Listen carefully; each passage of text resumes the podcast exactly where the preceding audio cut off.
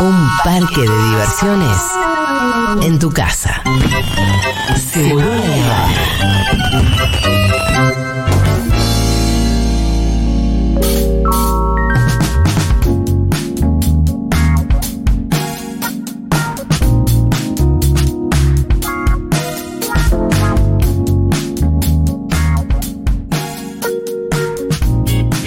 Estoy persuadido. Día muy amable en la ciudad de Buenos Aires. Espera una máxima de 26 grados, es lo que puedo ver en C5N. Pero casero diría, Anda acá. anda acá la máxima de 26 grados. Es un día muy amable también porque contamos con la presencia de Santiago Levi, nuestro columnista especialista en salud mental. Buenas tardes. ¿Qué tal, Santiago? ¿Cómo ¿Cómo estás? Bien, bien, bien, muy bien. Contento que se fue un poco el calor, efectivamente. Sí, está que va y viene. Em, pero no estás tan contento con algunas cositas que viste en otros lados. Es cierto, la Sí. columna de hoy se llama Depresión no es cobardía Sí. porque hace más o menos tres semanas un psicoanalista publicó una columna en un medio Sí. electrónico bastante conocido. Vos no querés nombrar a nadie, ¿no es cierto? No, sí, puede ser, porque Ah. aparte yo pu- publiqué mi respuesta en el mismo medio. Sí, Yo trato de ser prolijo, nada más, pero esto se publicó en el diario AR. Sí. El sí. diario AR este, le publica una columna periódica a distintas personas. Este señor publicó una nota con el título, eh, exactamente decía, Depresión, la depresión, Sí. coma, cobardía moral. Yo a ese señor le he leído ya otras cosas, también lo leí en página 12 alguna vez. Y yo, sin ser especialista en salud mental, más de una vez leí cosas que me parecieron muy peligrosas. Yo no lo conozco personalmente, a Luciano Lutero Ajá. no lo conozco personalmente. No, no podría emitir un juicio, ni, ni, ni querría emitir un juicio personal en relación a él. Solamente tomo esa columna, recibí, me parece que es pertinente traerlo acá, principalmente porque los primeros en, alertar, en alertarme fueron oyentes de, de Segurola. Sí, mira, queda atentos nuestros oyentes. Gente que por las redes decía, Levin, mirá, vos que hablas de depresión, yo me siento ofendida porque me... eh". Después en el desarrollo, el desarrollo de la columna, eh, había pasajes bastante confusos. A Sí. ver, yo quiero ser sintético y claro.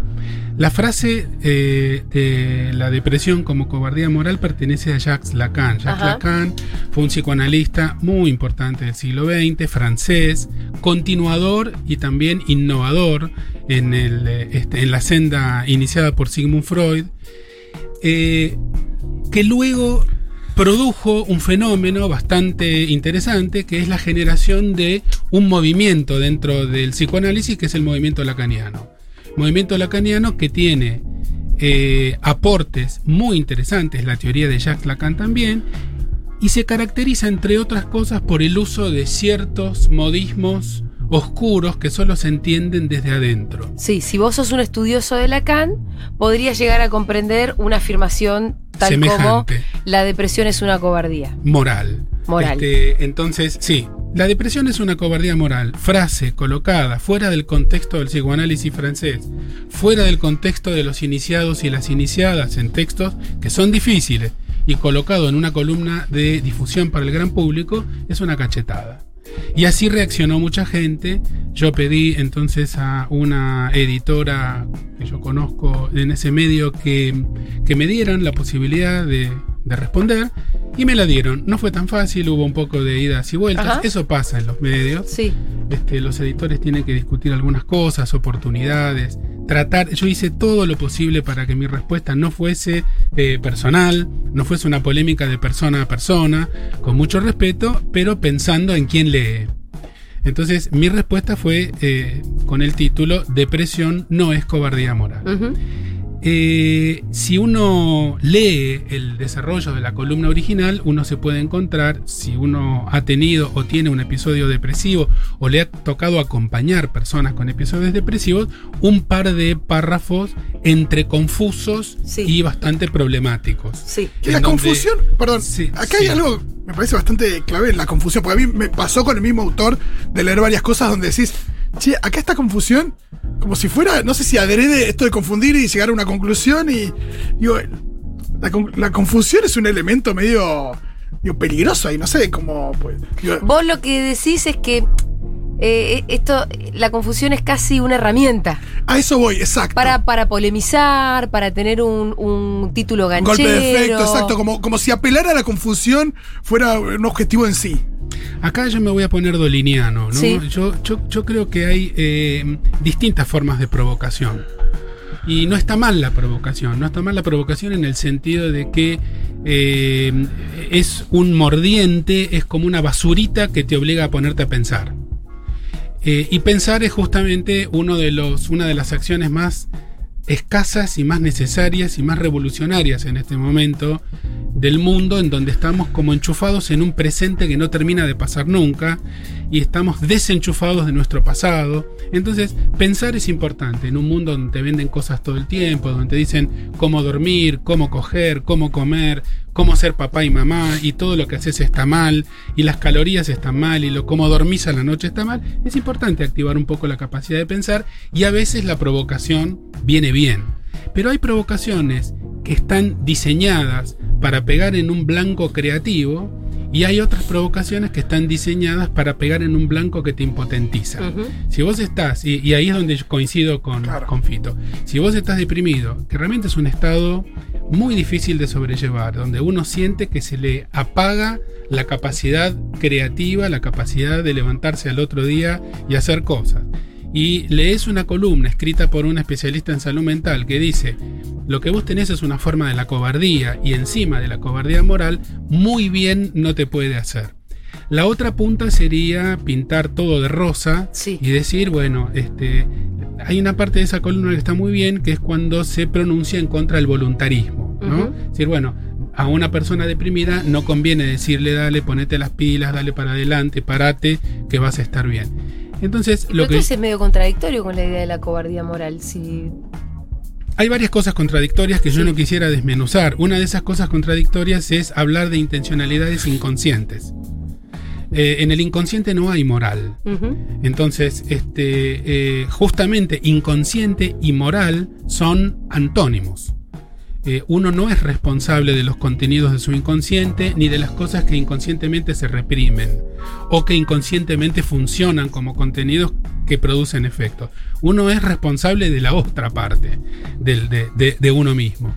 Entonces, cuando se habla de intencionalidades inconscientes, ya estamos incluso metiéndonos en una discusión teórica que no viene al caso ni en esa columna ni en esta tampoco. Pero no es el único problema con, con ese texto, con ese breve texto, el que menciono al inicio. Hay otros problemas más. Pero básicamente, si vas a diseñar una columna para que la lea la gente y con un título ganchero, es importante tratar de no olvidarse que nuestra principal responsabilidad es respetar de manera radical a las personas de las que hablamos. ¿sí? y de no atribuir intencionalidades morales, es decir, eh, que tengan que ver con el bien y con el mal a estados Claro, psíquicos. Claro. O tampoco decirle a la gente que la depresión es una forma de sacarle el culo a la jeringa de conflictos internos y que por lo tanto hay una cuota de violencia porque uno impotentiza a todos los demás. Em, Con lo cual vamos de mal en peor. Sí, sí. Me, mm, por ahí este no es el ámbito para que nos expliques un poco qué quiso decir Lacan, porque la verdad que me confunde. Vos, siempre que hablamos de, de depresión acá, y también por lo que uno ve también en la vida, digamos, por experiencia, es que la depresión no está muy ligada a eventos concretos, sobre los que, digamos, como decías vos, a los que les puedo sacar el culo. Existen eventos concretos que pueden desencadenar una Sí. depresión y existen depresiones que vienen de la nada misma, que son las que se llaman endógenas. Pero también está la depresión reactiva, la depresión exógena, la que puede sobrevenir en un duelo muy fuerte, muy grande, muy masivo, eh, frente a pérdidas muy grandes. Las situaciones, como por ejemplo la propia pandemia, aumentan la incidencia de depresión. Quiere decir que la depresión es, es la vía final común Sí. de varias cosas que pueden tener orígenes distintos y que siempre tienen orígenes complejos. Lo biológico, los genes, las tendencias familiares, lo que pasa en la vida, la suerte y la mala suerte, perder toda la familia en un accidente, en un choque frontal en la ruta 2, eh, puede desencadenar un síndrome depresivo, Sí. que se enganche con cuestiones previas, con cuestiones endógenas, pero que tiene el componente de lo traumático generado desde afuera. La frase de Lacan no podríamos explicarla al aire ahora porque requiere. Lacan es un autor muy interesante, muy prolífico, que al estilo francés del siglo XX dictaba un seminario. Este, se puede visitar en YouTube, hay varios pasajes del seminario de Lacan, apoyando los brazos sobre la mesa, con el cigarro consumiéndose en la boca y con un énfasis, el aula llena de gente por el piso, por todos lados, que generaba una atracción y una fascinación muy grande. Y la teoría de Lacan es una vuelta de tuerca de la propuesta freudiana de Sí. varias décadas, de varios años antes, pasada por lo que estaba pasando en ese momento en la posguerra en Europa continental. El estructuralismo, el giro lingüístico. El estructuralismo es una forma de pensar eh, que viene de la antropología estructural, que tuvo mucho que ver con la teoría de Lacan, la búsqueda de Lacan de la síntesis matemática de su pensamiento. Hay un montón de cosas súper interesantes. Sus primeras obras, cuando él trabajaba como médico psiquiatra, un tipo realmente brillante. Ahora, em, la caricatura de la, del profesional psi hablando en lacanés, Sí. para que nadie lo entienda, incluso a sus propios consultantes, o eh, en los intercambios entre profesionales, con frases que no tienen sentido desde el sentido común cotidiano, Sí. forma parte también de un juego interno, de formas este, semiocultas de hablar,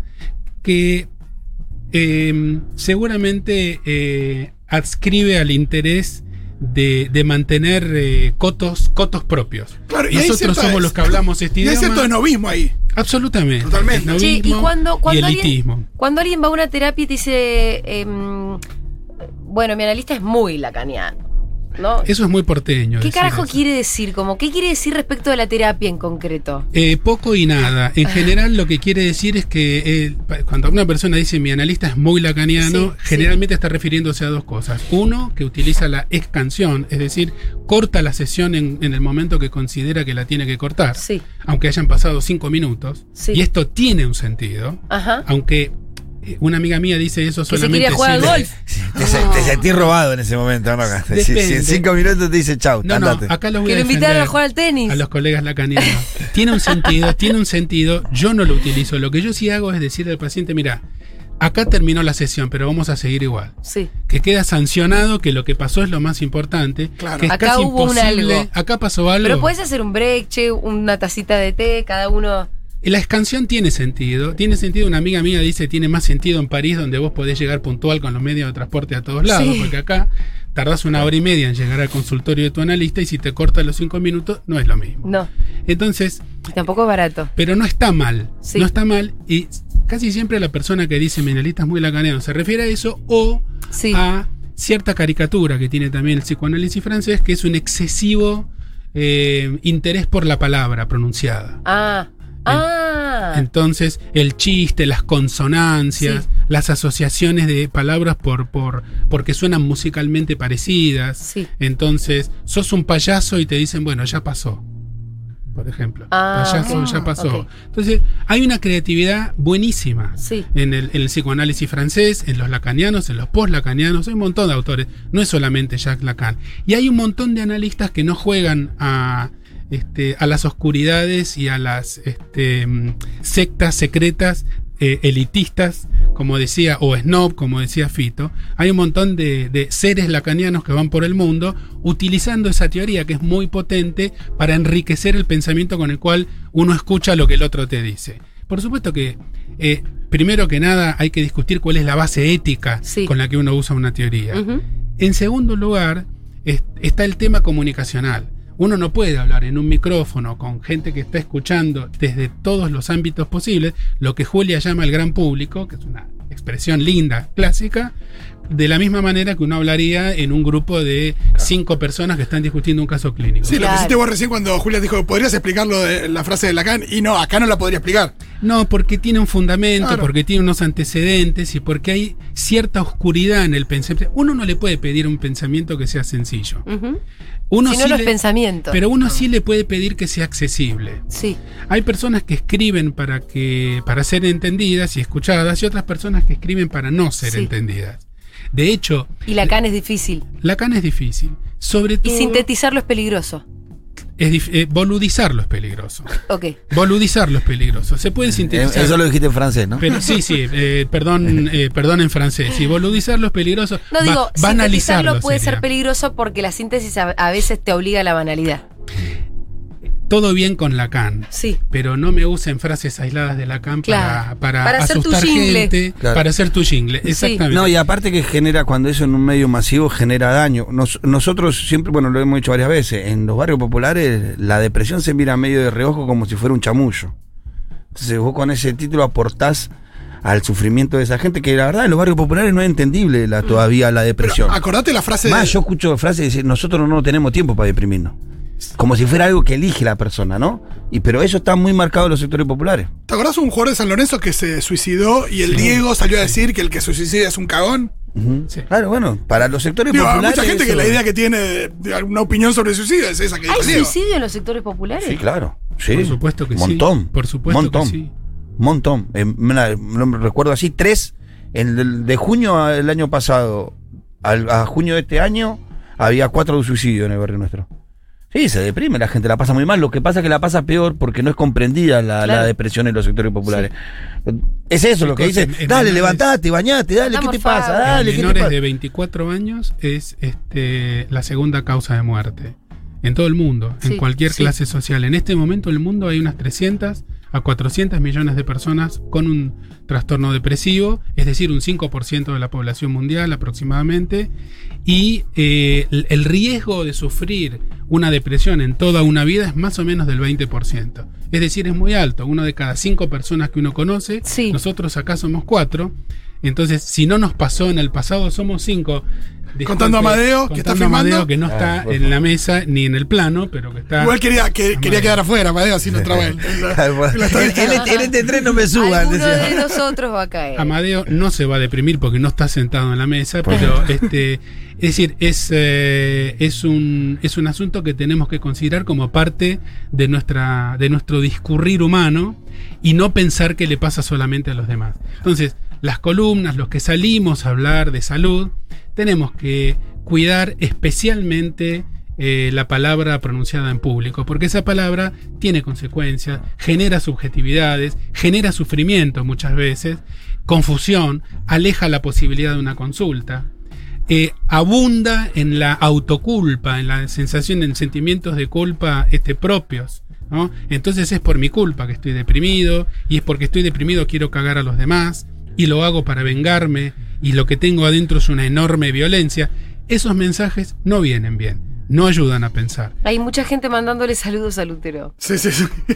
Eh, Eh, también entiendo que es diferente si uno, eh, nada, un profesional que por primera vez se sienta en un medio de comunicación masivo y empieza a hablar de lo que sabe, que por ahí, bueno, no tiene ese ejercicio de, de ser más didáctico o entender que tiene un público diferente en ese momento. Y otra cosa es alguien que, bueno, que ya hace rato puede estar, no sé, como tu caso, digo, vos hace rato estás, nada, en un medio, en un medio masivo, recontra masivo, y saliendo en diferentes lugares. Entonces, Recontra masivo. entonces eh, ese ejercicio de, de saber a quién estás hablando lo recontra tenés. Mi entrenamiento fueron veintipico de años de docencia en la universidad, porque ahí uno Claro. no habla a un micrófono, Claro. pero uno le habla a 100 personas al mismo tiempo, que levantan la mano, preguntan, te señalan en lo que te equivocaste, y sobre todo el entrenamiento de este, explicar teoría compleja a estudiantes que la empiezan a escuchar Claro, por primera vez. Claro. Entonces, ese es, el, ese es el entrenamiento. Pero sea como sea, yo creo que aún el profesional menos entrenado y con menos experiencia intuitivamente sabe que hay palabras que mejor no decirlas en el micrófono, salvo que uno esté pintando un contexto muy específico. Em, acá preguntan si un estrés muy grande puede traer depresión. Habría que definir qué es estrés muy grande, Sí. pero la respuesta puede ser que sí. El estrés tiene, eh, habría que ver a qué se refiere el oyente o la oyente, pero si el estrés eh, se refiere a una situación de sufrimiento muy agudo, sí. Sí, se ha visto incluso en imágenes, este, en neuroimágenes, cómo regiones del cerebro se despeluchan en situaciones de estrés muy agudo, donde algunas hormonas, por ejemplo el cortisol, suben de manera crónica Sí. y eso puede desembocar en estados depresivos. sí. Preguntale, porfa, cómo serían los freudianos. En Rosario creo que su- suele haber más de esto. Me gusta porque es como si estuviera hablando de cuatíes Claro, en el un, norte. un club de fútbol, o sea, están esto, están aquello. No, más bien una fauna, ¿viste? Claro. Si ustedes quieren Los lacanianos día- están dentro Sí, del marco freudiano. ¿Qué camiseta usan los Freudiano. lacanianos? Sí. Los lacanianos son Pero no es freudianos. polera o no polera, no es camiseta. Ah, no- Digamos, Lacan Está está bueno. dentro de la, teoría- de la teoría Sí, freudiana. Sí, por supuesto. De hecho, Bueno, las pero eso no escuelas lacanianas, las escuelas lacanianas suelen llamarse a sí mismas escuelas freudianas, no lacanianas. Ajá. Salvo eh, la más importante en nuestro país, la EOL, que se llama Escuela de Orientación Lacaniana, Sí. pero en general las instituciones se llaman Escuela Freudiana. Y Lacan se considera un continuador de Freud. Em, ya tendremos que ir cerrando, pero te voy a hacer una pregunta muy, muy pavota. Adelante. La pregunta es, eh, ¿existe otra biblioteca completamente distinta que no sea Freud? Sí, sí. Eh, no es la única teoría eh, sobre el psiquismo, Sí. tampoco es la única teoría con derivaciones terapéuticas. Sí. Un día podemos hablar de eso. Creo que Me hicimos encantaría. una columna sobre eso. Por ahí ya me lo olvidé. Pero la podemos volver a hacer. No es la única propuesta. Sí es la única que ofrece una explicación especulativa. La única que se mete en la caja negra. Sí. Hay Sí. otras eh, teorías que se utilizan, la, la conductista, la cognitiva comportamental, la interpersonal, la sistémica, que no se meten adentro de la caja negra a especular Sí. con funcionamientos invisibles. Bien. Eso tal vez es lo más rico y lo más interesante que tiene el psicoanálisis. Y, y la última, y por ahí también es para otra columna. ¿Puede haber algún sesgo patriarcal en toda la, la teoría freudiana? 100%. Porque hay mucho de fa, del falo y del padre y de esto y del otro. Sin ninguna duda, no solo eso, pero digamos, no lo podemos culpar a Freud Sí. de eso. Si lo hiciéramos, estaríamos incurriendo en un pecado este, que los historiadores llaman anacronismo. Claro, claro. No podemos ir 100 años atrás y decirle, Freud, ¿cómo no jugás a la PlayStation? Sí. Entonces, este, em, pero sí, por supuesto que sí. De hecho, en Pero, la teoría de la- Freud hay un- una dificultad muy grande cuando él trata de explicar el Edipo femenino. Claro. Eh, sí, queda redondito el Edipo masculino del bebé eh, enamorado de la madre, pero Sí. cuando tiene que hacerlo para el otro lado, tiene que empezar a meter hipótesis este, Ahí le queda un agujero medio, un agujero en la pegado teoría. con cinta scotch Sí. para que empiece a cerrar y eso es una muestra de cómo efectivamente, pero no solo la teoría freudiana, todo lo que está escrito antes de 1960. Claro, pero y mi segunda pregunta era si acaso hubo una suerte de reversión de la teoría freudiana muchas. para deshacerse un poco de, muchas. del patriarcado en dentro de la nuestro teoría. país hay una enorme producción en el Sí. campo psicoanalítico eh, cruzado con el feminismo, con los estudios feministas, pero enorme, enorme. De las principales y de las primeras fue, la, siempre la menciono, Silvia Bleichmar. Eh, eh, ella escribió un libro maravilloso que se llama Paradojas de la sexualidad masculina, eh, en donde se inician algunas de estas preguntas. Y esto ya está traducido en los consultorios, digo. Sí, muchos no en consultorios, todos. claro. No en todos. No en todos, pero no solamente hay una impronta patriarcal, hay una impronta autoritaria y también hay en un trasfondo, como vos decías hace un rato cuando Sí. decías es muy caro, que tampoco está nunca terminado de saldar, que es con el, eh, el, el asunto del capital, de la mercancía y del cuánto cuesta una sesión. Entonces sí, hay un montón para desmenuzar ahí. Esto no es Jesucristo, no es la salvación, este, esto es para discutirlo y es polémico. Pero tratemos bien a la gente cuando le hablamos a todo el mundo. Muchas gracias Santiago Levín, nos vemos el lunes que viene.